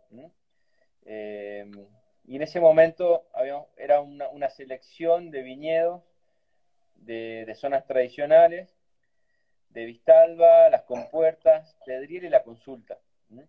Eh, y por eso y, el, proyecto se enfocó al principio eh, casi 100% en exportación y yo le puse Vineyard Selection, ¿no? a ver, y lo, mandé. Pero siempre me quedó así como, que no, no, me decía nada. Entonces en el 2014 dijimos, no, vamos a sacar esta denominación Vineyard Selection que no, no dice nada y vamos a hablar de lo que realmente es y vamos a sacar algunos viñedos y lo vamos a transformar en un vino de, pueblo, ¿no? Un vino que represente la zona donde está la bodega. Entonces este vino eh, viene de viñedos alrededor de la bodega, de pie franco, viñedos viejos, las compuertas de Vistalba es una zona increíble, es en el punto más alto de Luján de Cuyo tradicional, eh, y vienen todos de viñedos de más de 80, 90 años, ¿no? En pie franco. Entonces, ahora le llamamos eh, eh, viñas viejas en pie franco. ¿Qué es lo que es? Y, los, las uvas vienen de Vistalba y las compuertas, que, son viñedos que están alrededor de la bodega. Eh, y es el, vino más clásico que tenemos en la bodega hoy y creo que representa muy bien la zona, representa lo que es las compuertas, representa lo que es Vistalba, vinos con, con, mucha personalidad, con frescura también, con fluidez, con taninos suaves, ¿no? Creo que, tiene mucho que ver. Mati, yo siempre rescato de tu vino y lo digo siempre que, la pureza y, los colores son vinos que se pueden beber hoy y, los puedes guardar 10, 15 ilimitados si, si querés, digamos, pero, pero están bebibles hoy y eso es difícil de encontrar en un vino del nivel de estos vinos que vos digas, lo abrí y estaba tremendo, y lo abro dentro de 10 años y está tremendo. Entonces, porque siempre el tanino por ahí, de este tipo de vino, que por ahí te, para que duren 10 años, tiene que estar, viste, está acá un tanino suave, hay una fluidez, hay una pureza, hay un color lindo, siempre los vinos que, es muy destacable. Vos, vos, ¿cómo es el trabajo para, lograr eso, Mati? ¿Qué, qué, qué ajustás en bodega? Más allá del trabajo de la viña, ¿no? Muy buena uva, ¿no? Ahí está todo, ¿no? Ahí está todo, Nico. Eh, nosotros trabajamos con, un montón de productores, trabajamos de, tres maneras. Tenemos uvas propias, que son un porcentaje menor del proyecto. Tenemos viñedos alquilados, que es el porcentaje mayor. Y, todos los años tratamos de, descubrir nuevas zonas y, continuar con los, productores que desde que empecé el proyecto nos venden la uva. Eh, y nada, hacemos un trabajo en conjunto ahí y yo trato de buscar las mejores zonas trato de diferenciar. Eh, las características y, las cosas que nos dan para, para, para, lo que estamos trabajando. Entonces, todas nuestras uvas siempre son de bajo rendimiento, eh, trato de cosechar en el momento que, que, creo que mantenemos frescura sin perder madurez. Eh, y bueno, en la bodega después trabajamos de una manera muy tranquila, muy normal, sin, sin agregar nada. Hoy el 100% de nuestros viñedos, de nuestros vinos no, no se fermentan con con ninguna levadura eh, comercial, usamos 100% levaduras eh, indígenas, nativas, no usamos ningún fermento. Entonces, hacemos un trabajo ¿Bomba? la bodega es una bodeguita... ¿Pero usás bomba? perdón, Mati, ¿usás bomba o, todo manual?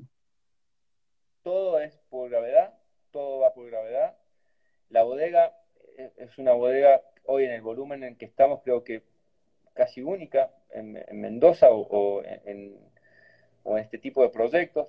Eh, podemos separar de 500 kilos hasta 5.000 kilos el 80% de la uva que entra. Y no entra, no entra poco, estamos elaborando eh, 350.000 botellas, ¿no? Y, podemos separar eh, todo eh, entre 500 y 5.000 kilos. Y eso hace que podamos separar todas las cosas especiales de los viñedos y podemos hacer un trabajo muy puntual. Para eso tenemos un equipo muy lindo que me acompaña y que, y que le pone la vida ahí adentro, ¿no? Entonces, esos todos son detalles que se van sumando y en algún punto reflejan lo que los vinos que nos gustan, ¿no? Y, reflejan el terroir de donde los sacamos. Eh, entonces, Mati, es un estilo que... Hagamos un paréntesis. vamos, vamos, que este no lo, no lo mostré, este no lo abrí, pero este proyecto a mí me encanta, el los All Vines de Patagonia. Y te, quiero y te quiero contar una anécdota, que creo que te la conté, pero la voy a hacer pública. El primer semillón, All Vines, creo que en 2015, yo tenía una botella de ese 2015, ¿no? Fue el primero. El primero, 2015, sí. Bien, lo llevé a, una cena mm, el año pasado en Chile con unos Master of Wine y toda una gente súper, súper top y súper... Y habían vino, vos te podrás imaginar, ¿viste? Esas cenas hay súper vinos, todos llevaban bombas.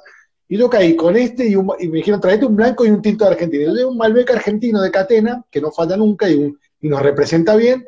Y dije, voy a llevar el semillón de Matías del All Vines. A, que no sabes cuál fue el vino que, los sommeliers tomaban la última gotita y esperaban. El All Vines, Patagonia, Semillón, se llevó todos los aplausos, fue una locura. Los Master of Wine estaban vueltos locos. Y realmente ese trabajo de rescate de viñas que vos hiciste, mirá, no me va a dejar mentir, ahí está Julio Buchón, que estaba en esa cena, y me dice eso, me pone. Mirá. Julio ha ido a la bodega, sí. Julio conoce la bodega y, bueno, quedó fascinado con los vinos. Yo quedé fascinado con los vinos que está haciendo también. Y, muy lindo, muy lindo lo que hace también Y hace un muy lindo. Realmente. Muy lindo semillón, sí. El otro día estuvimos charlando con él, tomamos también su semillón, es un amigo de la casa, así que nada, él estaba en esa cena, era por el contexto de un seminario de, de, los viñadores de Cariñana, así que estuvo muy interesante el año pasado, y yo llevé ese y bueno, me hizo quedar muy bien, así que gracias. Y ahora, contanos de este proyecto del rescate de viñas viejas en la Patagonia, con el semillón a la cabeza, con el Pinot Noir, con el Torrontés, eh, en fin, el trabajo que hiciste, que yo sé que vos viajabas, yo sé que vos viajabas mucho a la Patagonia por, por Fabre, eh, en su momento iba mucho a la Patagonia, y después, bueno, empezaste con tu proyecto personal ahí. Sí, bueno, todo empieza ahí, ¿no? Con Fabre. Eh, Fabre tiene una bodega, tiene viñedos allá, y, cuando, cuando me hice cargo de toda la enología de Fabre, me hice cargo de la enología de, Patagonia también. Digamos, hay, un equipo allá que, hace las cosas que, maneja el día a día, eh, pero nada, yo, supervisaba el trabajo. Entonces viajaba un montón eh, a Patagonia y, nada, y iba viendo el, potencial de la zona, ¿no? Eh, y cada, yo siempre cuento que cada vez que, probábamos los vinos, ¿no? del año o íbamos a visitar los viñedos, lo, lo, que más destacábamos siempre era el semillón en blanco y el Merlot en tinto. Después venía, bueno, un Malbec siempre, viste, anda bien y, nada, eh, pero siempre lo que quedaban ahí como, wow, esto, qué, qué bueno, era un, un semillón y un Merlot. El semillón iba a corte porque no había forma de, ah, ubicarlo en el mercado. Teníamos un corte de Chardonnay semillón. Eh, y el Merlot sí, porque Hervé siempre de, de, Bordeaux y él, y él apostó un montón a Patagonia por, el Merlot y, para nada se equivocó. Creo que eh, es el lugar de Merlot en Argentina, Río Negro. Eh, y nada, entonces el Merlot sí lo, lo, lo, Fabre lo, llevó, lo, exponenció, ¿no? Eh, pero también a, medida que iba, iba yendo, iba conociendo, también iba viendo el el abandono de la zona, ¿no? la, pérdida de los productores. Nosotros comprábamos uva o teníamos tratos con, varios productores ahí y un año estaban, al año siguiente eh, ya casi no estaban, al otro año ya se había abandonado el viñedo y así se fue perdiendo un montón de hectáreas que a mí me parecía una locura, ¿no? Eh, digo, ¿qué está pasando? Un lugar con tanto potencial, con, el nombre Patagonia, con, con todo para, para explotar, nadie, nadie se da cuenta de lo que tiene. Solamente eh, hablando de alta, alta gama, ¿no? Dos bodegas, Chacra y Noemía, haciendo cosas geniales. Eh, hay otras bodegas también, pero ellos, viste, siempre como, resaltado. Y digo, pero acá hay espacio para mucho más. Acá hay, acá hay que hacer cosas, eh, mostrar que, que, esto tiene mucho potencial y, y, rescatar variedades que todo el mundo le está dando la espalda y que nadie le da bola y que están perdiendo. Porque todo el mundo, cuando hablan de Patagonia, miraban Pinot Noir. Y para mí, ok, hay, hacen, Chacra hace un muy lindo Pinot Noir, se pueden hacer geniales Pinot Noir, pero, pero hay otras cosas que tienen más, tienen más potencial. Para mí, la zona da mucho más potencial para otras variedades que todo el mundo le da la espalda, como Semillon, como Merlot, como Bastardo, ¿no? como un torrontés completamente diferente al torrontés que podemos sacar en otros lados. Entonces podemos mostrar otra cara del torrontés de Patagonia, ¿no? Eh, y eso fue la, idea. La idea fue rescatar eh, salirnos de la obviedad, ¿no? salirnos de, ir a Patagonia a hacer Pinot Noir, eh, que algún día llegará, que va a llegar dentro de poco seguramente, pero, pero la idea era aportar una semillita a la zona para que la, misma gente de la zona eh, también tuviera ganas de, hacer este tipo de variedades. Y creo que con el semillón lo logramos y lo logramos con creces ah, totales. ¿no? Hoy el semillón eh, lo tenemos sobrevendido, hoy el, el semillón con mayor puntaje de la Argentina en, en, términos de, años constantes, ¿no? Eh, hoy si se habla de semillón, seguramente está nuestro semillón en la mesa y comparando con otros. Absolutamente. para mí es fantástico, ¿no? Y hoy también muchas de las otras bodegas empiezan a apostar en el semillón, ya hace un tiempito atrás, pero empiezan a apostar en el semillón. Yo creo que fue mucho un trabajo que hicimos. También lo traté de hacer con el Merlot, que creo que también nos fue súper bien. Eh, por lo menos eh, rescatamos ciertos lugares. Eh, y luego, nada, hay, hay Trousseau en Patagonia, ¿no? En toda Argentina hay 20 hectáreas, más o menos, más o menos, pues nadie sabe cuántas hay, pero esas 20 o 30 hectáreas están en Patagonia, están en Río Negro, no en Patagonia, Patagonia es enorme, ¿no? En Río Negro, en la parte tradicional de, de la Patagonia vitivinícola. Y bueno, Marcelo Mira, eh, Marcelo es el que hace el truzó que todos conocemos, ¿no? Marcelo Miras. Claro, claro, Marcelo Mira empezó, Añelo también, pero yo dije, vamos a, dar, vamos a llamarlo, vamos a llamarlo como la gente de la zona lo conoce, porque no lo conoce como Truzó. Ahora sí se conoce un poco como Truzó, pero hace un par de añitos todo el mundo le llamaba bastardo, no Truzó, ¿no? Y, a mí me parecía divertidísimo sacar el nombre bastardo, ¿no? Digo, vamos a sacarlo como. Esa etiqueta. Mati, y eh, lo sacamos. Y es un, un excelente vino, el que no lo ha probado, pruébelo porque realmente es un vinazo. Eh, quiero preguntarte cómo viene eh, tu histórico de guarda, digamos, ¿tenés botellas 2015 de ese semillón para, no sé, digo, por ahí alguna cenita podemos hacer cuando pase toda esta, toda esta pandemia, esta pandemia, ah. Sí, sí, sí, nosotros tenemos, eh, mira, he guardado, no he guardado tanto República como he guardado el vino que estamos probando ahora, el Viñar, el Selection, ¿no? El de, estos viejos viñedos en, en, pie franco, porque es el primer vino que elaboré. Entonces, todos los años yo guardo entre 300 y 500 botellas por año. Tengo un montón de vino de este, eh, pero me encanta. Hoy tengo, hoy puedo hacer una vertical de 10 años. Mati, vos... Empezamos en el 2009 y, hoy hacemos una vertical de 10, de 10 años, que es algo que me llena, ¿no? Digo, wow, 10 años. Pero el semillón también tenés guardado. ¿Semillón tenés guardado también? Sí, sí, sí, de semillón tenemos 15, 16, 17, 18, 19. Me cuesta un montón guardar porque se vende todo y, viste, siempre me está, no, pero dame una caja, dame dos cajas, y no, y no, y, el, el 15 tengo guardado, no bastante, son un par de botellas, ¿no? Unas 50. No arrugues, no empecé, no te arrugas. Tengo un par, no, un par no. Estaba sacando la cuenta. te voy a pedir.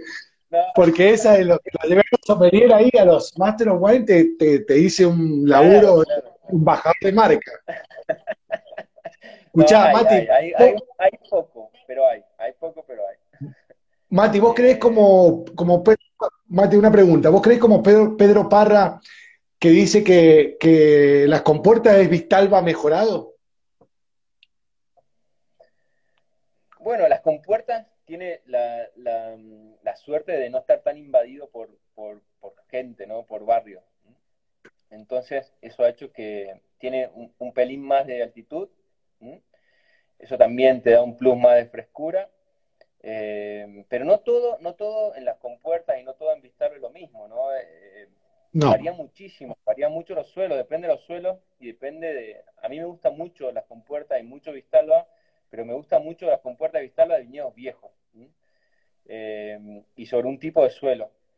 Entonces, eh, no todo es lo mismo, pero las compuertas para mí tiene ese plus de, tener la suerte de, que la mayoría de las hectáreas están eh, en manos de bodegas y eso ha hecho que los barrios privados no puedan invadirlo, eh, que, que, sí le pasó a Vistalba, ¿no? Vistalba tenía mucho productor chico que no le, no, no le daba rentabilidad, que obviamente explotó el precio del metro cuadrado, y, y, nada, y cuando no te da, no te da plata en tu bolsillo, tenés que poner y, y venderlo te da mucho, muchísimo más, y ellos vendieron, ¿no? Entonces, las compuertas, se, la, perdón, Vistalba se calentó un poquito, ¿sí?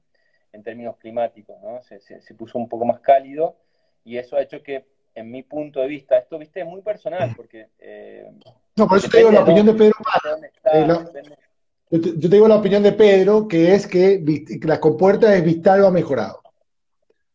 Claro. Eh, bueno. Que ya Vistalba es muy bueno. Vistalba ya es sí, muy bueno. Gustan mucho los dos. Me gustan mucho los dos. Yo conozco, con, con Fabre conocí creo que el 100% de los viñedos posibles de compra de uva. Eh, conozco muchísimo las dos, las dos zonas. ¿no? Y me gustan los dos. Hay cosas muy lindas en los dos lugares. El único problema de Vistalba es que tiene esta amenaza latente, este, este avance de la, uh, urbanístico, ¿no? que, que hace que, que, se vaya perdiendo un poco eh, esa amplitud térmica que, que, va muy bien ¿no? al Malbec. ¿no? Che, Mati, eh, te hago una pregunta, porque acá tenemos otro más que a mí me, me encanta la etiqueta, adoro Marcos López. No, no va muy lento, Matías. Disculpame, yo muy, muy, últimamente Esta... estoy tomando mucho blanco, mucho blanco. Yo también, yo también, eso sí, eso sí, pero lo que digo es, este es el primer live que tengo en la semana, es miércoles, toca tomar, así que permitime que beba. Pero te quería mostrar, porque a mí me encanta el asadito, Marcos López, todo el concepto ese, y vos eh, agarraste esto, con Marcos López hicieron estos tintos de la casa y blanco de la casa que me parece brillante la etiqueta, este, este vino lo he bebido eh, en varias oportunidades, es un, es un vino genial. Eh, para el que no lo ha probado, es un Malbec, nada, eh, sin vuelta, eh, súper super expresivo y puro, como todos los vinos que hace Matías. Pero la etiqueta, que a mí me encantan las etiquetas que vos tenés, el tinto de la casa, el blanco de la casa, el concepto con Marcos López. Contanos de ese trabajo porque debe haber sido muy interesante, ¿no? Muy, muy, muy piola, porque entiendo que te conocieron en un país de Europa, nada que ver, vos estabas presentando vino y él estaba haciendo una película. Claro. No, no conocía la, la, obra de Marcos, no lo conocía él, no, no, tenía idea. Había visto algo, pero viste, no había relacionado que era él. Había visto, obviamente, la, la última cena que tiene la foto de, de la última cena de él es súper. Casadito.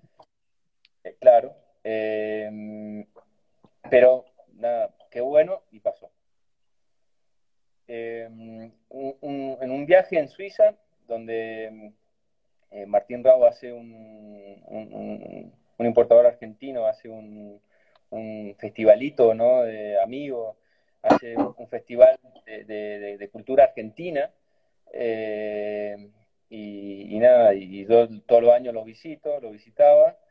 Eh, y nos unió en algún punto en el festival para que yo presentara eh, mis vinos. Marcos, en ese momento, estaba presentando, lo llevó para que presente eh, un, documental que había hecho de Ramón Ayala, que es una bomba. Si el, el que no lo vio, véanlo porque es muy bueno, muy bueno.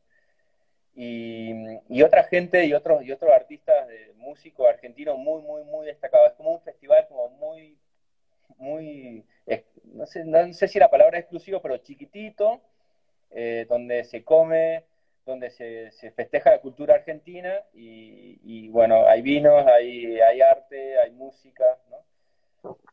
Y todos convivimos, ¿no? Eh, o algunos conviven en una casa. Y a mí me, me tocó convivir con Marcos López y conocer quién era Marcos López. Y cuando empecé a ver lo que hacía y quién era y el, personaje hermoso que es Marcos, ah, quedé como fascinado con, con toda la idea, ¿no? Y, y, me hice amigo, amigo que, que, que uno puede hacerse en, en, en, dos, tres días, ¿no? Pegué súper buena onda y además quedé como nibulado por lo que el tipo hace. Y, y, y, antes de irme le dije, Marco, yo algún día quiero hacer una etiqueta con vos. Y me dijo, sí, Matías, no hay problema, que se da plata. Un personaje. Y ahí está, y ahí está, y ahí está. Claro, y, y, dándole rosca a la cabeza de que ese do, después de un tiempo, lo, llamé a Marco y le digo, Marcos, ya tengo la, idea para hacer y quiero hacer esta idea, quiero hacer, quiero hablar de, de, tinto de la casa y blanco de la casa, rescatar esta cultura del pingüino, de, de, vino en vaso. claro, del vino en vaso, del pingüino, pero eh, volverla a llevar a, lo que para mí tiene que ser un tinto de la casa, ¿no? Algo que te represente, no, no lo peor de lo peor que, que nos servían muchas veces en todos los, los, bares o restaurantes, cuando vos pedías el vino de la casa, mamita, agarrate, ¿no? Y si era blanco, mejor. mejor o sea, vino de la casa y la soda también, siempre. Vino de la casa y soda. El tinto, el tinto zafaba, pero el, el blanco era como oxidado, reventado, dulce, era una cosa. Yo he probado cada blanco a la casa que me, todavía me acuerdo. Entonces que no, hagamos como, eh, volvamos a esta tradición, pero la pongamos en un nivel de que no tiene que ser lo más bajo que uno tiene o que se encuentra en la calle y lo mete adentro, ni tampoco tiene que ser lo más caro, sino que tiene que ser algo que te represente. Pero juguemos un poco con esta tradición del pingüino y que se do. Y Marco se copó, me dijo, dale Mati, sí, sí, y bueno, lo hicimos. Eh, eh, seleccionó él y conmigo la, la gente que iba a ir en la foto, y hicimos una foto divertidísima, fue una cosa genial, una cosa, viste, cosas que, que, no se va a olvidar nunca. Fuimos a la boca, hicimos todo el, el, tema de la fotografía en una, en una cantina que se llama el Piccolo Vapore, que es una bizarriada total, ¿no? Divina. Caminabas dos cuadras más atrás y te mataban, y, nada, y dos cuadras más adentro era toda una, una cosa alucinante de color y de, y de cultura, ¿no? De la boca. Y ahí hicimos la foto y realmente fue una, una pegada este vino porque representa muy bien el estilo que hacemos hoy en la web. Che, Mati, otra que me encantó a mí, que yo la vi, creo que fue los primeros en verla, no sé si te avisé o, te estaban avisando al unísono, esto de que saliste con, con el República de Malbec en, Focus, una película de Hollywood, vos decís, ¿cuánto pagó Matías Ricitelli por salir en la película? A mí me preguntaban, ¿viste? yo soy el palo del marketing, y vos decís, Che, ¿cuánto pagó Matías por salir ahí? No pagó nada, parece que estaban filmando la película y, le gustó la etiqueta y la metieron y salió, pero además que se ve bien en la película la etiqueta. Will Smith tomando con una chica en la película Focus, para el que no la vio, digamos, los dos tomando el vino. Es, muy loco eso, ¿no? ¿Cómo fue? ¿Cómo, llegó? A mí hay algo que me encanta decir porque realmente refleja lo que, lo que me pasa, lo que me pasó en ese momento yo cuando empecé con la historia esta, o sea, con, querer hacer mi vino, viste, lo primero que, se te viene a la cabeza o, lo lindo que, algo que querés vivir es ver que alguien que no te conoce esté tomando tu vino y vos verlo, decir, wow, ¿no? ¿Qué, momento? Y, está comprando mi vino, que bueno, vamos bien, ¿no? Eh, me acuerdo, y esto lo saqué de mi viejo, mi viejo, eh, me acuerdo cuando íbamos, estábamos comiendo siempre en un restaurante, veía que alguien eh, tomaba Norton, él iba, llamaba al mozo y eh, decía, señor, yo pago la botella esa, pero no le diga nada. Qué genio el plan. Crack. Eso es un crack atómico. Sí. Entonces, yo obviamente, copiando a mi viejo, hacía eso, ¿no? Yo cuando veía que alguien estaba tomando mi vino, yo estaba hermoso y decía, yo pago esa botella. Eh, entonces era como una, una, experiencia genial y me sentía increíble. Vos imaginate cuando yo vi mi vino, este, República Malbec en una película de Hollywood. Fue como algo así, ¿qué pasó acá? ¿Entendés? Eh, Pero vos, eso. distribuidor, dijiste, alguien, ¿quién lo hizo? ¿Cómo llegó esa botella? ¿Cómo fue? Dame a Will Smith, por Dios. una caja de vino. Eh, Encima Will Smith, viste, una película. Claro. Che, Macho, para, que nos queda muy poquito tiempo, yo tengo unas finales que tengo que hacer con vos, pero eh, quiero preguntarte también por un vino que a mí me pareció genial. Ya hablamos del de Apple al principio de la charla, que fue para mí el primer vino que, que pateó un poquito el tablero y, empezó a hablar de etiquetas diferentes.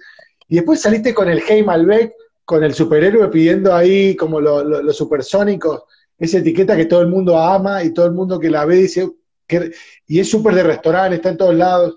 Es un gran vino.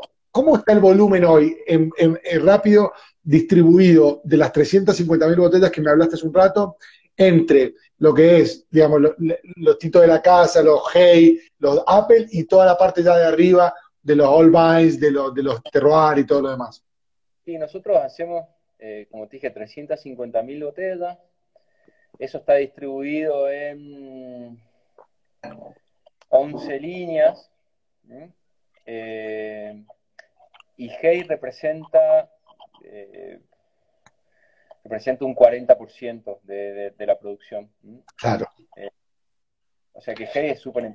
Con Hey entendí lo que era hacer una bodega. Yo te Hay una pregunta que es cuál fue el vino que, vos dijiste, con este vino la hice, con este vino, viste, la hice. Yo creo que fue el Hey, ¿no? Más allá del República, que fue también... No, no, y lo, pero lo personal, Hey, se pacificó. Mucho placer hacer. El producto de Patagonia es una cosa que, me da como mucha pasión y, me encanta lo que hacemos y me encanta lo que transmitimos y, y lo que transmite el vino pero Hey fue, hey fue el, el, vino que, que, me, me, hizo entender qué era, qué era tener una bodega, ¿no? Cómo era moverse cuando, cuando, las cosas iban, cuando van, ¿entendés? Eh, no, ah. fue Hey, fue, fue, fue genial. Fue genial porque no solamente era una etiqueta, obviamente era un vino que rompía con todo, es un vino con precio-calidad, para mí, punto de vista, muy bueno, y, en ese momento sacar ese tipo de, de, etiquetas eh, no existían, pero no existían en Argentina, no existían afuera tampoco. ¿No? Y, fue una cosa que, me pareció divertida y, la sacamos y lo hicimos rápido, salió rápido la idea, cuando, se me, cuando, cuando visualicé lo que quería expresar salió rápido, porque fue Hey Malbec es creo que la, es la primer marca que, se me ocurrió cuando empecé a pensar en vino, pero nunca tenía como cómo ponerla, cómo expresarla como yo quería que, se exprese. Y cuando se me vino la idea en la mente de un tipo pidiendo una copa de vino, dije, chao, esta es la idea. Un superhéroe, un superhéroe pidiendo una, Es genial. Mati, tenés muchísimas eh, etiquetas, pero no puedo dejar de, hablar de, de Ricitelli Fader, que es un gran vino que haces con tu viejo un parrafito de ese Malbec Cabernet Franc. Nada, es un, vino que, me da un placer enorme de poder compartir con mi viejo experiencias y, verlo a él disfrutar de lo que hacemos, Entonces eso define un montón, todo, todo, ¿entendés? Hoy, hoy eh, trato de, poner todo para, para que ese vino sea, que represente tanto mi punto de vista como su punto de vista. Entonces eh, es eso, ¿no? Es, un placer que, me puedo dar y que él se puede dar conmigo eh, y que representa a nuestra familia, ¿no? Eh, y, que representa muy bien a él porque jugamos un poco con, con, el nombre y con la etiqueta y nada, y nos peleamos cuando lo hacemos, pero nos divertimos cada vez menos, pero al principio era como más, como no, pero esto, pero aquí, pero allá. Pero él siempre me ha respetado un montón, me ha guiado un montón. Eh, tengo la suerte de tener un viejo como el que tengo, que es genial, porque eh, nunca, nunca, nunca me quiso tapar, o siempre, viste, respetándome y guiándome, pero, pero respetando mis decisiones y mi camino, y, nada, mi viejo es un, ídolo para mí, un tipo que... es un ídolo para todos nosotros, es un ídolo para todos los que queremos el vino y es un tipo que la industria de, de Argentina, sudamericana, es conocido, respetado y querido, que eso es muy importante, porque vos puedes ser respetado, pero que todo el mundo te quiera, eso, eso, eso habla bien de vos. Así que salud por él, que es el cumpleaños, mandale un abrazo si hablas con él de vuelta. Hoy, hoy, llamé, me dice, oh, ya estoy un poquito, cada vez un poco más viejo. Siempre se, le, se le pianta un lagrimón, es un... Es un genio, yo lo quiero mucho, vos lo sabés. Bueno, Mati, antes del último ping-pong, que son las últimas preguntas, te quiero hacer una pregunta, porque te veo en las redes sociales, que me pones esas damajuanas al sol y esos pet nat, y contame esa nueva, ese nuevo Ricitelli Nature que, que dejás los vinos ahí asoleados en, en, damajuanas, no sé, de vidrio de, de, 25 litros, no sé cuántos son. Eh, ¿Qué estás haciendo ahí? ¿Qué estás haciendo? ¿Qué estás haciendo? Eh, no, bueno, hace un montón que venimos con, un, con un, concepto de, baja intervención. como te dije, en la, en la bodega el 100% de los vinos se fermentan con levaduras indígenas, no agregamos nada, eh, agregamos, en algunos lugares hacemos correcciones, pero, pero muy, muy puntuales, cada vez menos. Eh, y bueno, es un camino que, que, me gustó toda la vida. Y, y, eso es un ensayo, es un, son vinos que, que lo hacen en, en, muchos lugares en Europa, ¿no? Son, son una manera de añejar hablando, hablando de las damajuanas, son damajuanas más grandes, son damajuanas... Tipo solera, o sea, al sol, digamos, solera, no, no solera del método, sino que... Sí, eh, oxidativas, ¿no? Eh, que, que, se crían con, con, la luz, ¿no? Con el sol, que tienen mucha eh, diferencia de temperatura entre el día y la noche, y eso hace que el vino tome una, una, una personalidad genial, única. Y estamos locos con estos vinos que estamos haciendo. Realmente están, a mí me fascinan, me encantan. Y, pero es un, es un juego, ¿no? Es un, juego, Es un poco volumen, eh, es una búsqueda de, de, algo, eh, es una búsqueda de, ver qué pasa, ¿no? Hoy tengo la posibilidad de, hacerlo. Eh, el límite lo pongo yo, ¿viste? Y eso está buenísimo. y eso creo que es el mayor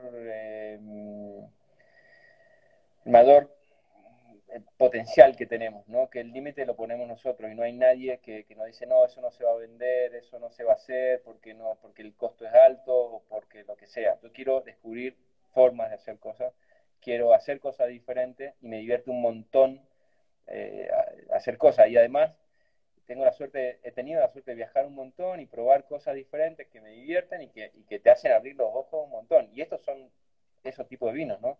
Eh, eh, en España se hacen, se llaman vinos rancios, ¿no? Pero también se hacen en, en, Francia, eh, y algunos lo hacen de una manera diferente, con más tiempo, menos tiempo.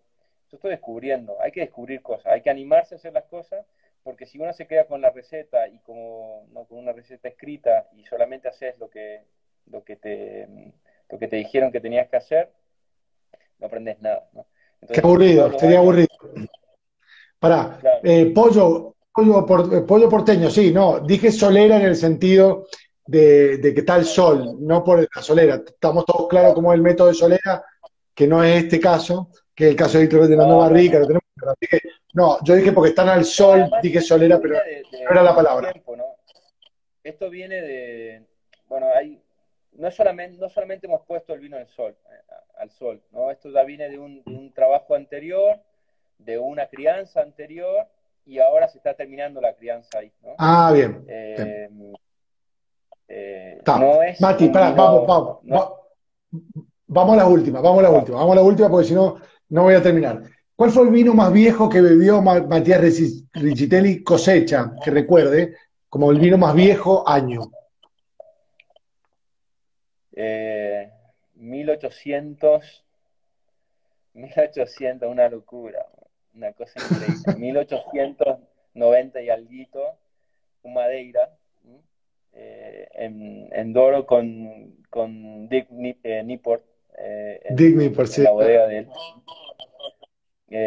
una noche que fuimos a, a, visitarlo y, y, un tipo, un loco de la cabeza, un generoso total, y, y, nada, y que tiene una bodega increíble, que tiene una, una guarda de vino que, que, que, te cae de culo. Entonces el flaco te puede sacar lo que se le canta a la pelota y nos sacó ese vino.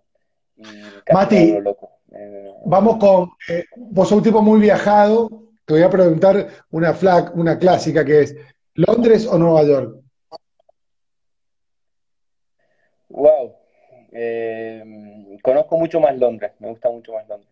Sí, conozco más Londres. ¿Borgoña o, Borgoña Borgoña Burdeos? esto, es, esto es yes or no question. ¿Borgoña o Burdeos? eh, hoy Borgoña. Sí, Seba, eh, todo. Niport lo ha llevado por el mal camino a todo y Luis Gutiérrez, que le ha hecho probar los vinos más viejos a todos los que he entrevistado. Sí, tiene razón Sebastián Lukasovich. Eh, decime un músico que te guste, Mati de todos los tiempos? Músico que me guste de todos los tiempos.